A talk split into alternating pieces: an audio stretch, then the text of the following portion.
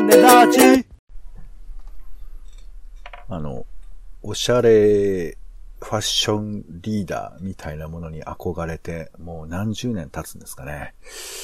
僕もあの、まあ、着る服にはね、こだわりを持って生きていきたいなというふうに常々思っているわけなんですけれども、そうだったんですね。えー先日あの、中学校の頃に着てた服を、まあ今でも僕着てるんですけど、その服がですね、ちょっとそろそろあの、首元の、あの、なんですかね、布がこう、くるっとこう、折り曲げられてるところが裂け始めまして、あら。ああ、やっと、これも、ファッションの領域に達してきたのかなっていうふうに、ちょっと感動を覚えているんですけれども、うんうん。なんかこう、洋服ってね、こう、時間が経てば経つほど味わいが出るという言い方もありますけども、意外とこう、着る服と着ない服っていうのは自分の中であったりしません？うんうんうんうん。同じように買った、まあ同じように手に入れた洋服なんですけど、なんかこう、まあ僕ね、シャツとかパンツとかでもあるんですよ。なんかこう、うん。ヘビーローテーションしちゃうシャツと、ヘビーローテーションしちゃうパンツと、みたいな。うん。そういう、あり、どうどうですか？お姉さんありませんか？そういう洋服で。ピーローテンションないかな ?T シャツも左から、タンスの左から順番にやるし、パンツもま手前から順番にやるしはあ、靴下も手前から順番に。あ、でも使わないってのは確かにありますね。靴下とかパンツとかはあるな。あと T シャツもあるね。うんすごいね。俺、今、スティーブ・ジョブズとラジオやってるのかと思ったよ。どうも、ノームコアの化身です。あれでしょ？だから、あの、もう、布の摩耗を中心に考えてるから、その順番とかも間違えると、NO! っていう、そういうことでしょ。No! 効率的かつ、えー、なんか、まあ、あまり変えないというか、ね、ジョブズもあんな格好してたとかしてないとか聞きますけど、ずっとね。そう。いや、僕はあるんです、偏りが。あの、うんうん。洗濯を、だから逆に言うと、着ない服はもう洗濯もあんまりしないわけです。ずっとそこにあるわけだし。うんうん。で、そんな中で、僕があのーまあ、あんまり使わない T シャツがあって、で、これをいつ着たらいいかをちょっと検討したくて、ちょっとこう、冒頭ね、お時間いただきたいんですけど、うんうん。あのーなんか今、秋ですから、この夏の見せるシャツから見せないシャツにちょっと変わる時期じゃないですか。上着込んじゃう見から。せるシャツ。うんうん。どうだろうでもそういう、これもちょっとおしゃれ、おしゃれマンとしては、ちょっとかっこ悪い発言なのかな。常にインナーも外にこう、見られてもいいぐらいな気持ちで、あの、シャツとか着てた方がいいのかいや、全然わかんないです。な全然わからない世界です。なわかんない？だってこれ、うんなんかほら、シャツ、一番肌に触れてるその肌着を意識しながら生きていくって 大事じゃない？俺もわかんない。わかんないんですけど。うん。だからそれを、なんていうかこう、襟元からチラッと覗かせるみたいな、ちょっと、あの、ちょっと誰かゲストを呼ぼうか。あの、もう、何にもわかんないけど、まあ、まあ、とにかく、ねシャツをさ、いや、ファッションって言うと、いや、ファッションってあれあんまり気にしない方がいいよ。僕もファッションって言ったら、あの、本当に、こう喋った後で壁を殴るぐらい悔しい思いするんですけど、あらあら。あのーなんか、一応着るものにさ、あの、結果こだわってる面はあると思うんですよ。こだわってないって言いつつも。で、あの、僕が今持ってるシャツで、こう、使いどころわからず今、あの、レギュラーになりかね、なり損ねてるやつがあって、あのなんかあの、おそらくね、何かのパンクバンドの人だと思うんですけど、その人が、えっ、と、T シャツの、えー脇の部分あたりに、こう、手を上げて、で、あの、口を開けて、ちょっと長髪なんですけど、男がこう、えーって口を開けて手を上げてるってシャツを僕持ってるんですよ。タラタラしてんじゃねえよをイメージすればいいですかね。いや、タラタラしてんじゃねえよ、あの、あれでしょ？あの、ロックバンドの、あの、ギター弾いてるやつでしょ？あれもなんかパンクっぽいですけどね。まあ、えっ、とね、パンクロックっぽい髪、あロン毛でこう、ちょっと下にこう、なんか流してる感じで。なるほど。で、両手を上げてんの。うんうん。両手を上げて、こう威嚇してる感じ、うえーみたいな感じのシャツでして。だから俺が手を上げるとシャツを着て、ちょうどその、ま、な、中の人も手を上げてるような感じになるシャツなんですよ。うん。でこれをいつ着たらいいかっていうのをちょっとオレンジさんに相談したくて。なんで買ったんですか、それは？だよね。だ多分俺の、多分青春なんだと思う、きっと、それは。ああ、青春の表彰。こんな、こんなシャツ買っちゃうの？みたいなことをしたんじゃないかなと思うんですけど、じゃあやっぱ青春を思い出す時じゃないですか、それは。あ、なに、着て、あ あんなこともあったな。当時は、ねで。、脱ぐみたいなこと？そう、同級生に電話しちゃうみたいなね、その勢いづけのために着るのがいいんじゃないですか。ああ、そうか。そのシャツあんまりこう、ちょっと、なんか恥ずかしいんだよね。でしょ、うん、そうだ、だから、そういう洋服、だから皆さんの中にもきっと、あの、1軍、2軍っていうのもあると思うんです。洋服の中で。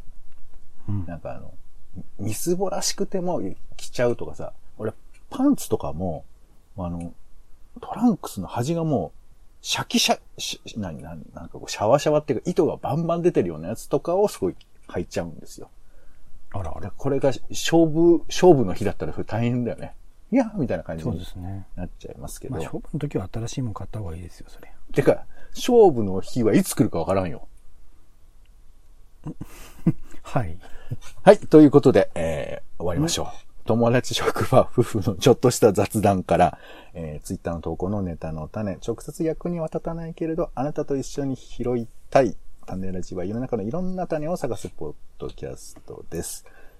毎回散歩のお話、えーテレビのドラマですとか、えー本、イベントの感想、まあ、お遊びなどですね、様々な種拾いをしております。さあ、お相手は、カルチャー中毒者のオレンジさんと、どうもーおネギ散歩人のポンの二人です。よろしくお願いします。お願いします。はい。ということで、週の始まりは、えー、どなたかとのおしゃべりの練習場、種枕です。うん。はい。ということで、えー今週気になった、先週気になったトピックスをいくつか拾ってご紹介したいと思います。さあ、それではまずですね、えー最近はまあ SDGs とか環境問題とかそういうことをね、考える機会も多いと思いますんで、そんな話のとっかかりとしてこういうのはどうでしょうか。えーアメリカで世界最大級のキツツキ含め、23種の絶滅が発表されたというニュースが、えー AFP 通信から出てましたね。23種絶滅しちゃったんだって。あちゃ 軽いね、随分ね。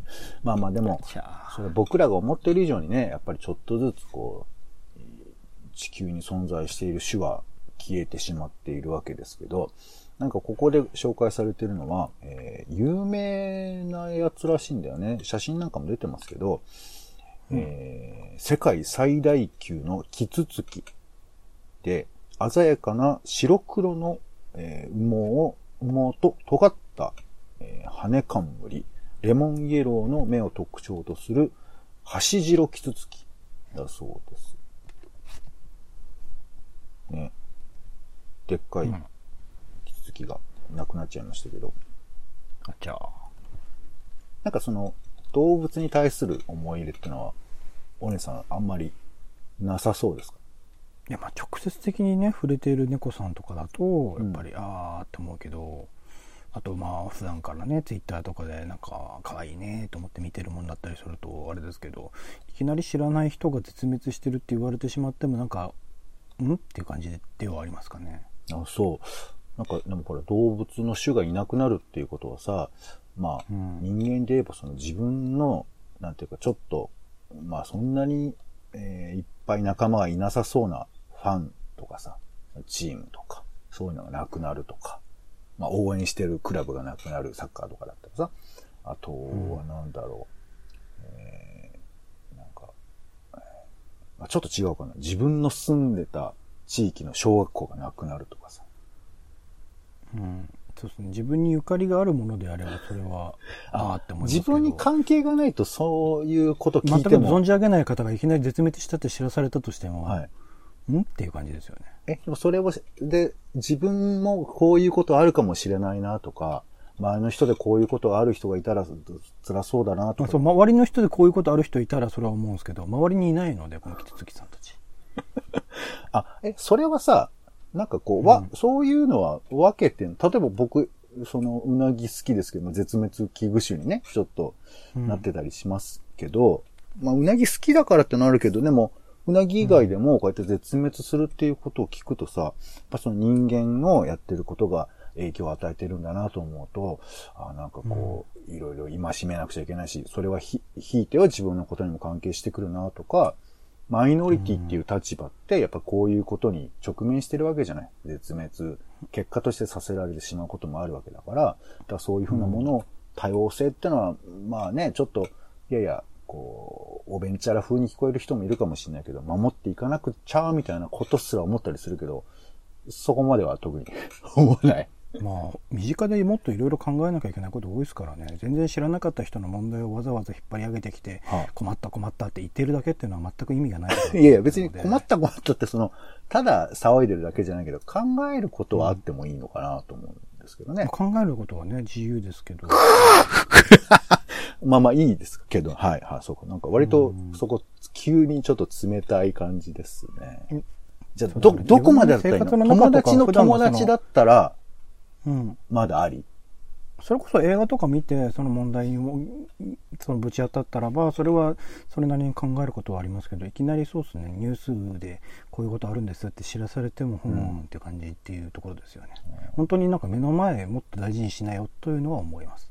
どこからなんだろうね。映画もまあ、いわばさ、あの、映画って。自分が関与できるってことじゃないですか、まあ、でもまあ、映画も直接関与できるわけじゃないけど、まあ、見るっていうことが、なんか当事者感とか、まあ、あと、ね、その動画を見るってことはこう心にこうエモーショナルなものを灯すからそういう気持ちになると思うんですけど、例えば家族だったらきっとあると思うけど、同じ学校の人とか同じ会社の人とか、どこまでだと、なんかそれ感じたり感じなかったり。まあこれ多分別にオレンジさんに関わらず、僕だってそうですよ。まあ例えばブラジルで今何か起こったかって知らなきゃわからんことだし、知ってもまあね、程度の差が多少あるとは思うんです。だからそれってど、どこまでなんだろう。人によって結構違うのかなまあだから、なんとうんですかね、その興味を持つっていうフェーズというかね、その問題に対して興味を持つっていうフェーズはその映画とか、そういうものでありますけど、それに対して何らかの解決を促したいと思うっていうのは自分自身がそれに、まあ類するとか、それに関与して影響を与えうるような、なんか関係性なり能力なりを持っているものに限られてくるんです。だから、その関与するというか、関心を持つにしてもフェーズというか、レベルがあるのかなとは思いますけどね。うん。なるほどね。はい。俺は結構気になったよ。はい。じゃあ次行きましょう。うん、東京の三鷹名物建築、三鷹、えー、天明反転住宅がクラウドファンディング実施。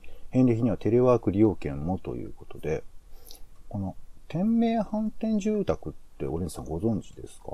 ちょっと行きたいんですけどね。行けてないですね。はいはい、えっ、ー、とですね、こちらは死なないための住宅をコンセプトに美術家の、美術家であり建築家の荒川修作さんとマドリン・ギンズさんという方が設計して2005年に竣工した全9個からなる集合住宅だそうで、僕はあの、岐阜県かなんかに、えー、半目反転地っていうなんかこう、うんうん、公園みたいな、ね、公園なのかな？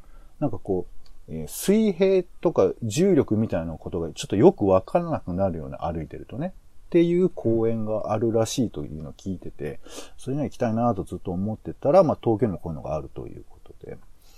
で、まあこういうものが、えー、今、クラウドファンディングをやってるということなんですけど、こど、どんなとこで行きたいなと思ってらっしゃるんですかなんか単純にビジュアル的に面白そうなのとそこに行ったらなんかまた違う感覚が得られるのかなって思うとそのアートフェスとか展示会を見る感覚で行きたいなくらいの感じですけどね。なるほど、なるほど。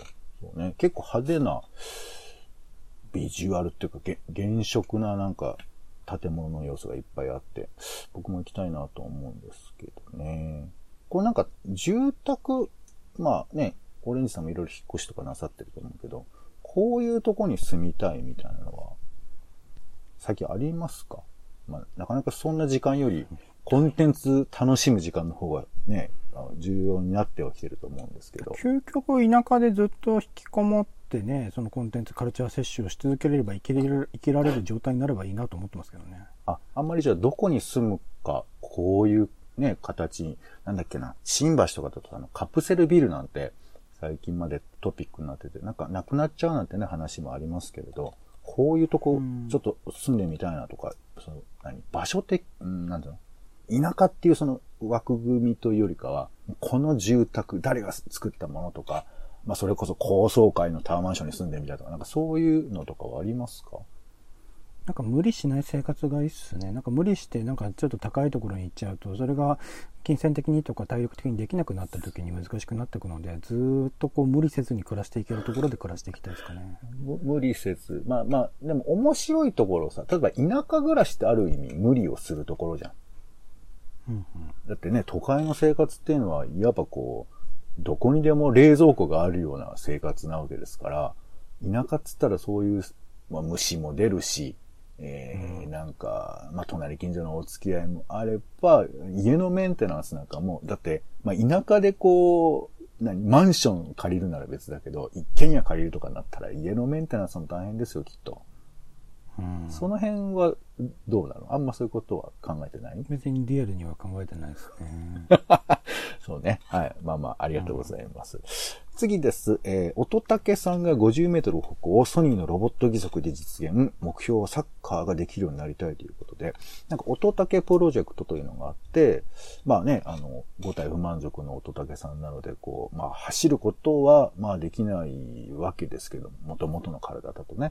それをまあ様々な義足で、まあ実際これ映像とか見ると、えー、腕と足が、えー、つけられて、まあ、歩いていらっしゃるということ。なんか、まあ、車椅子が最終的に、こう、義足になることがベストってわけではなくて、一つの選択肢として、こういうふうなものも面白いんじゃないかっていうことをね、乙武さんは言ってましたけど、なんかこういうふうな実現すること、とても面白いなと思うんですけど、こういうことできたら、うん、まあ自分に置き換えるとどうなんだろうね。なんかありますか？こういうことでできないけどできるようになりたいみたいな。だから、まあでも難しい。さっきの話と同じように、その、すごい一応その、ま、5体満足であり、その、日常生活を送れるレベルの人が、プラスアルファ、例えば足が速くなるとか力持ちになるとか、うん、便利になるその機能があったとして、なんかやっぱりそれに慣れてしまうと、それが外れた時にこう不快感みたいなものを感じたりとか大変になったりするので、うん、なんか難しいですね。それのプラスアルファするっていう機能を、だからその、何かしらができないとかっていう人がその人のためにできるようにするってことはすごく意義あることだと思うんだけどできる人をさらに良くするっていうことを機械的なことで考えるっていうことに対しては僕は結構否定的かもしれないですね。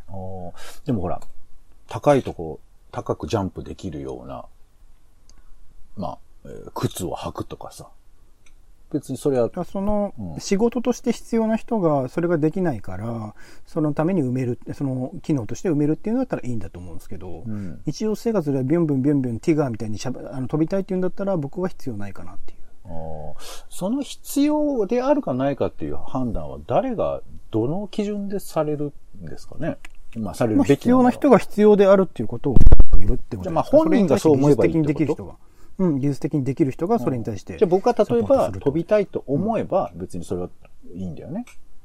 まあ、飛ぶ必要性があるかどうか だから、ただ必要性っていうのが、だって俺が、まあだってほら、究極言うとさ、すべてのものって、スタートは、それが本当にいるかと、多分飛行機ってさ、発明されてできたわけだから、飛行機そのものがないと直接困るという概念そのものがなかったわけじゃないですか。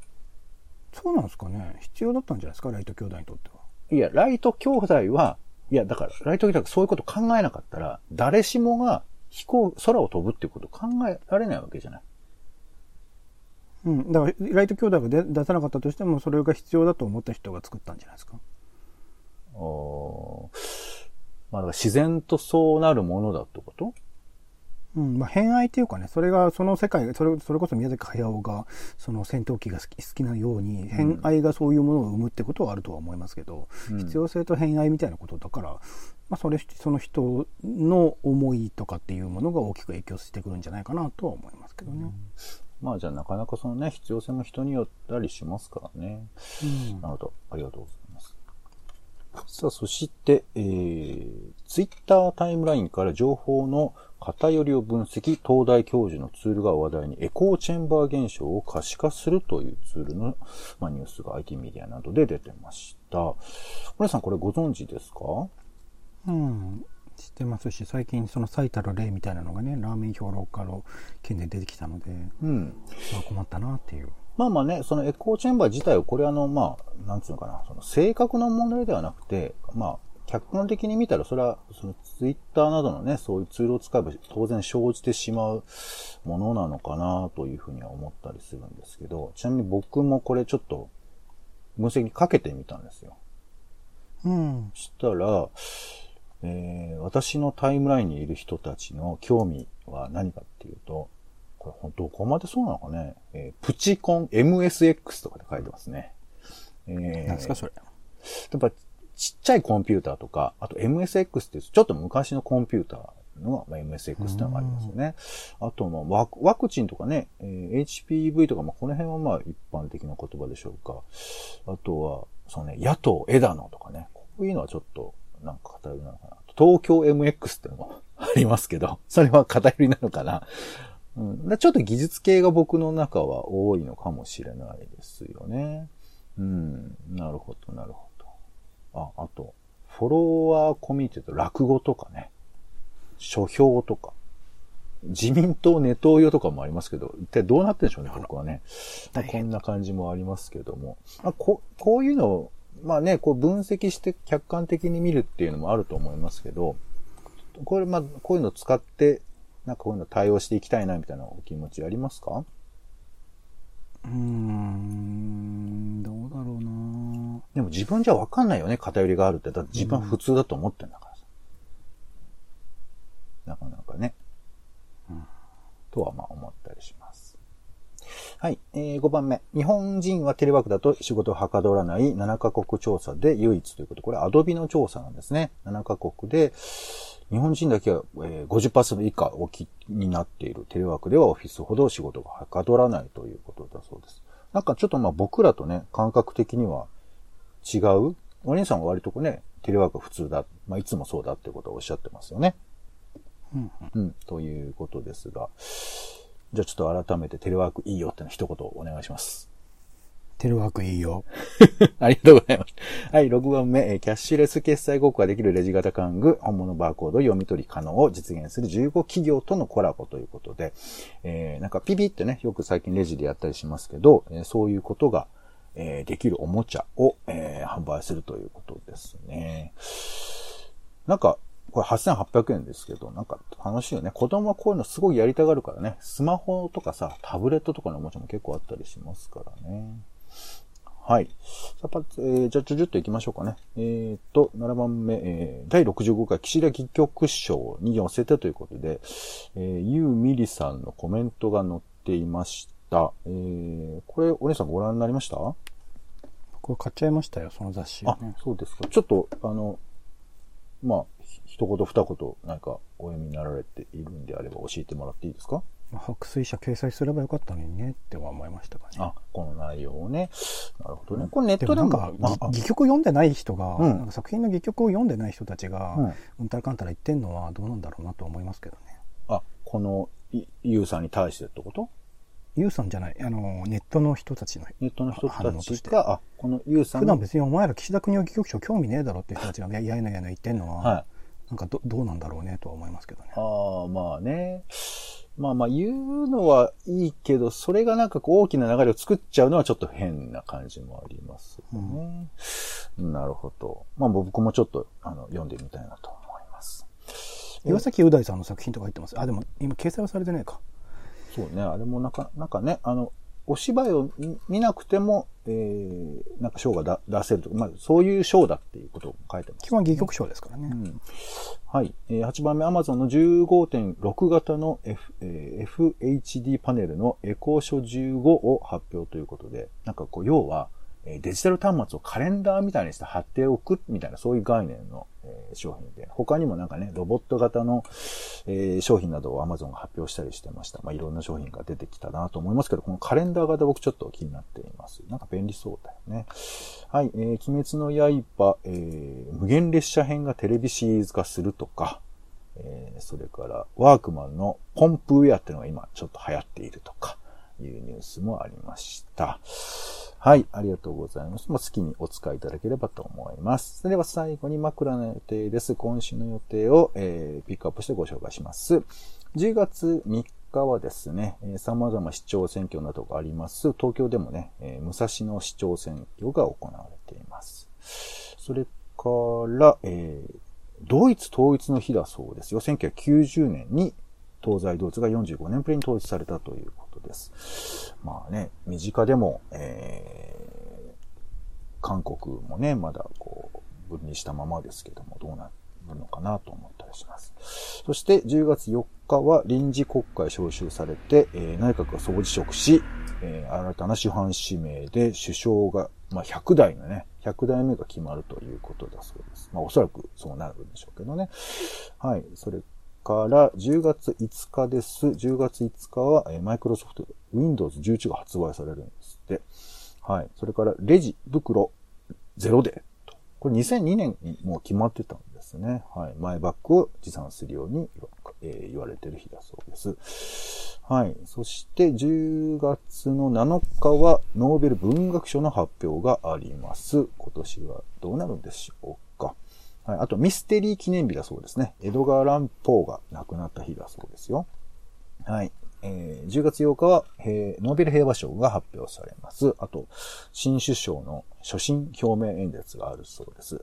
どんな感じなんでしょうか。えー、10月9日は、えー、散歩記念日だそうですね。はい。散歩の日ですね。はい。そして10月10日は、えー、と、銭湯の日。目の愛語でマグロの日だそうです。はい。ということで以上でございます。オレンジさん、では今週使いたい枕お願いします。橋白キツツキでお願いします。はい。もうね、ちょっとオレンジさんに興味持っていただけただけでも幸いかと存じます。存じます。ということで終わりにしましょう。種枕は以上です。お相手は、えー、僕やっぱり Amazon にちょっと脳みそやられてるのかなと思ったりしています。ポンと。オレンジでした。種ラジ、また。